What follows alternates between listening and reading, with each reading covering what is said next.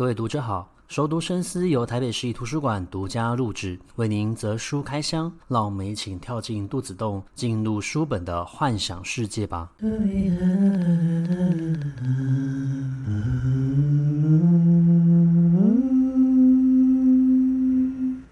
欢迎回到熟读深思。那现在是二零二二年的年末了，很快我们就要过年了。那在过年前呢，我们都会准备蔬菜啊、水果、海鲜、干果类的，可能要做一顿美好的佳肴，也有可能是招待这些亲戚朋友。那我们买这些东西，就会去菜市场，或者说是超级市场。那现代人的生活习惯改变了，我们有些时候下班时间很晚了，也没有办法去传统市场逛一逛，可能就会就近找一间超级市场，买好自己需要的东西哦。但是我记得在我小时候，我们其实最常逛的还是传统市场，因为它有非常多稀奇古怪的、有趣的玩意儿，而且每一个菜市场其实它卖的东西也都不太相同哦。那年初的时候呢，我看了一本书，这本书也就在讲菜市场，它是由陈强安所写的，叫做《菜市台南》。那他是一位呃，以台南人的观点来介绍他们台南的传统市场，像是东菜市、西菜市、水仙宫，或者说是鸭母寮这些比较有名的、知名的一个市场，有哪些特色跟必买不可的商品？那我印象很深刻，例如说他讲到了水仙宫，其实它是一个专门卖高级货的。像是高级鱼货、乌鱼子这样子的一个场合哦，所以去的人其实都还算是台南当当地可能呃不知名的一个有钱人哦。那你也可以买到一些台南在地的鱼册或者说是鱼饺。那他讲到鸭母寮的时候呢，他就说到了旁边有所谓的布丁是不能够错过的。那也有人在卖非常道地的，然后没有加糖的呃竹呃真材实料的甜点。那我也去买过，确实是非常的好吃。那市场里面其实还有一间炭火面，也十分的出名，也必点不可。它的呃川烫海鲜。那讲到东菜市的话呢，呃，我记得我上次跟朋友一起去的时候呢，他也带我去吃了一间润饼卷。那这间润饼呢，还有夹所谓的一个炸蛋皮，以及高新鲜然后非常湿润的高丽菜。你也可以告诉老板你要加多少的糖哦，可以随个人的口味来搭配做调整。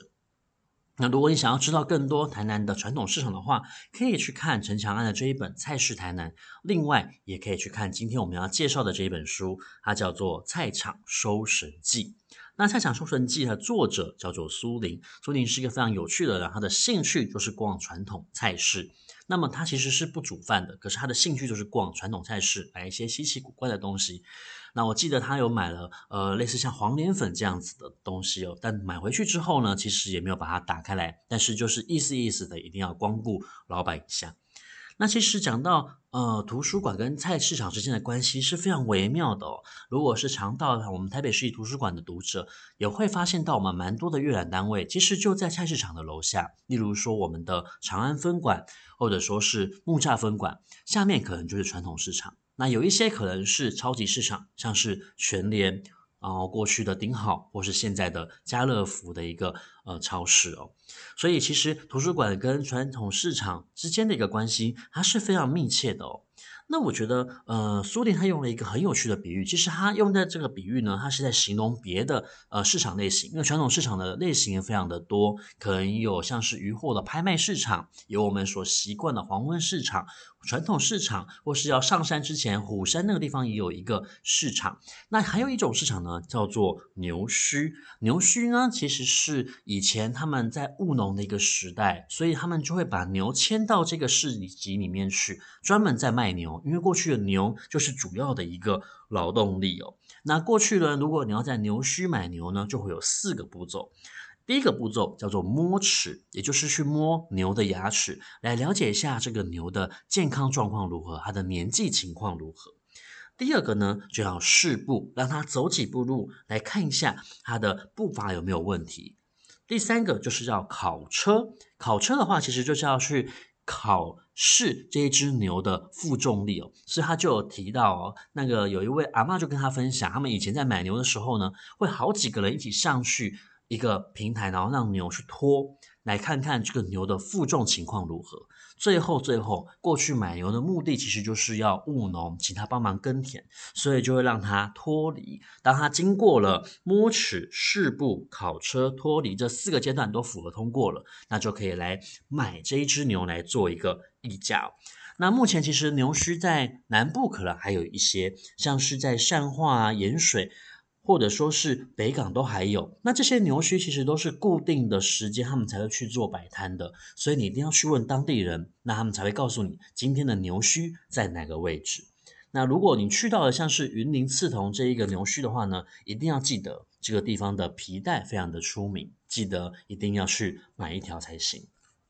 那么当时候啊，呃，苏宁他在形容这一些像是传统市场的时候呢，他就用了一个比喻，他说，其实传统市场它就是一个民间的故宫博物院，尤其是这种卖所谓的一个二手的，然后古董买卖交易的，或者说是牛墟，你不知道你会遇到什么样的东西，你有可能真的就会买到一个货真价实的。古董也有可能它只是一个仿造品，但是何乐而不为呢？其实买东西就是要痛快、高兴，而且这个价格也不贵，你就当做是买一个快乐的回忆也好。他把这些传统市场形容为，他就是过去的这些呃古代人他们当时候的小北百货。那么呃，苏婷他其实也花了一些时间，曾经去过像是批卖。鱼货的一个批发市集，他也尝试去叫卖这一些鱼货。他传授的一个秘诀，他说：如果你真心一定要买到这一批鱼货，一定要让老板卖给你的话，记得要把你的手喊价的时候，一定要放在老板的肩膀上面，让他知道势在必得。那我觉得去传统市场，他不单只是要卖东西给你，你也想要买东西。甚至有一些人，他其实每天去摆摊，生意也不一定会好。好比说，他分享了像是南港林森市场里面就有一个伞仙女师傅。那伞仙女师傅呢，他在帮人家修伞，他真正的目的其实是要卖伞给你。他批太多货了，他想要把伞卖给你，但是他又很会修伞。每一个人拿伞过去给他修，可能就只收个五十块，甚至有些时候还不用钱，然后帮你把全部的东西都顺便焕然一新，连魔鬼针都一起换好。所以原本要卖伞给你，变成是帮你修伞。你一把伞拿回来的时候，又变成一把新的了，你就会用得更久。所以他那一箱车子的伞呢，总是卖不掉。但是我觉得，呃，就是这个地点非常的有趣哦。有些人摆摊，他已经过了那一个需要营收盈利的一个时间的时候呢，他摆摊其实不过就是他一种生活的方式，他已经习惯了。他甚至也透过这样子一个方法。在呃了解其他人过的生活如何，然后同时跟你产生一些人情上面的连结，所以他去到了苗栗通宵，或者说是去台南市的山上区去拜访这样子的传统市场，甚至是杂货店的时候，他都是有一种怀念的味道存在的。那所以传统市场它不只是要卖东西、买卖东西，一种生活的处所，它同时其实也是一种人情的展现哦。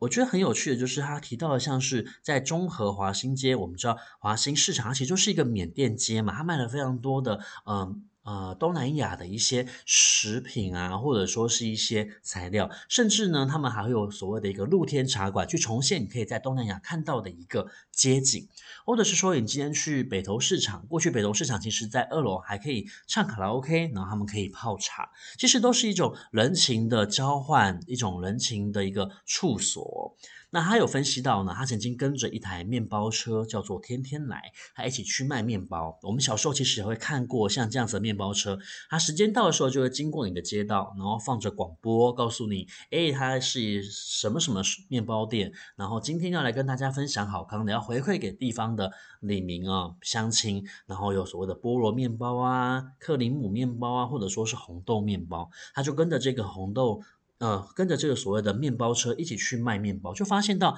其实他们有固定的客人，甚至有常客是要每天都要买的，而且一次买就是三百块。那也会有呃新移民，他会推着他的一个雇主一起出来买面买面包。那他的这位新移民可能是呃回教徒，他就不能够吃猪肉，但是他所负责照顾的这个雇主呢，有可能有糖尿病，也不能够吃甜的，两个人就互相在那个地方大脆够，阻止对方吃这一些东西，也不外乎是一种生活乐趣。那这个面包车老板他就有分享到，他说，嗯、有些人呢，他曾经遇过有人故意来当 spy，来当所谓的一个学徒，想要知道他的面包车开去哪些路线，然后想要把这个路线占为己有。可是呢，他就说这些东西呢，其实他是没有办法被人家打包的，因为他是需要人情还有时间的堆垒，他才有办法成就像这样子一个固定的一个客群哦。所以你说传统市场，或者说是这种做所谓散客生意的，他不是只是卖一个东西给你，其实他卖的是一种交流，一种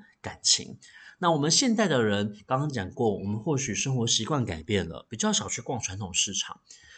是，可能是对所谓台湾人这些年轻人而言，可是对于这一些呃新移民或者说是外籍的移工，他们离乡背景，他们其实也会去到我们的传统市场去寻找他们家乡的味道，然后试着去买一些材料，做出他们所熟悉的这些菜肴料理，然后疗慰自己的心情哦。所以说，传统市场的存在，它本身不单只是一个买卖的地方而已。其实它比较像是一个我们互相联络感情的一个大型社区。那这个社区呢，其实移动的，可能来往的是不同的摊贩，而在这些。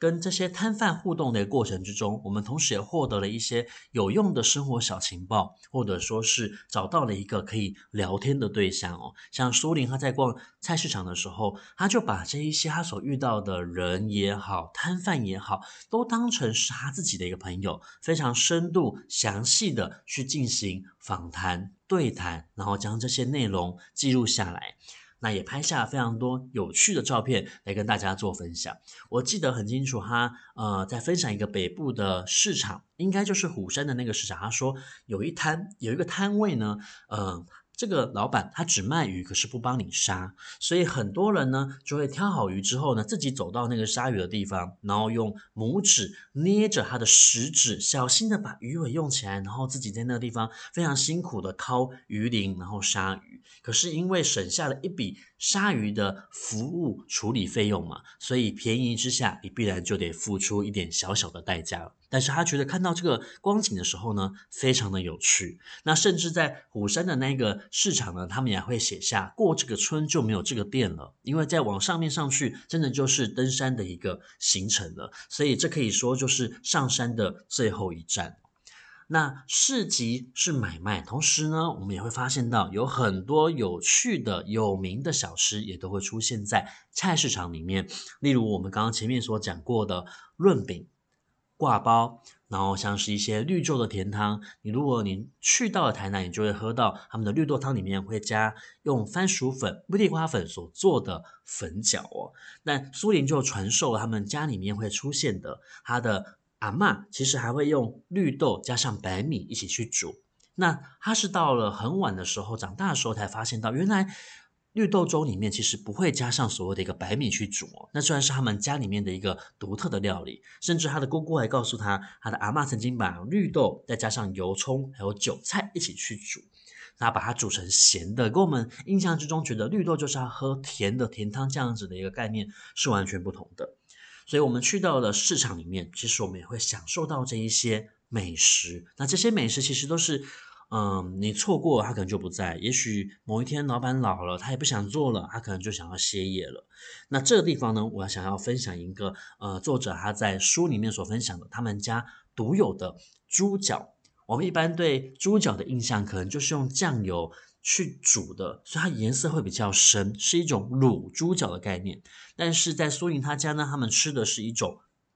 花生猪脚汤，是用炖的。那么这个花生猪脚汤呢，还有传授秘诀哦。他说，首先在你放到陶锅去煮之前，你要先用水汆烫两次，把这个猪的味道呢稍微的烫掉，让肉呢稍微的熟一点。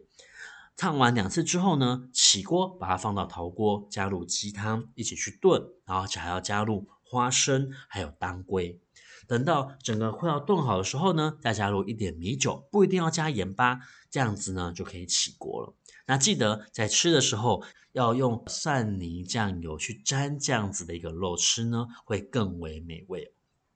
那这个呢是我在看这本书的时候学到的料理。那最后最后呢，我想要用一段话，这一段话是呃苏林他在写综合这一个缅甸街市场的时候呢，他所分享的。他说：“百种迁移啊，然后千种的滞留，可能一生不会碰面的人，都因为身体渴求着那一夜的香草，在市场上建立起日复一日的买卖。其实我们去逛所谓的传统市场，有些时候图的不就是一种心情的愉悦吗？还有偶遇这一些人，正因为是一生一次可能才能够遇到的机会，反而更珍惜着这中间所流动的人情。那今天要介绍的就是苏林的菜场收神记，还有陈强安的菜市台南。那也希望可以带给大家一些，呃，年末逛传统市场的灵感和想法。那我们下一集的空中书房再见，拜拜。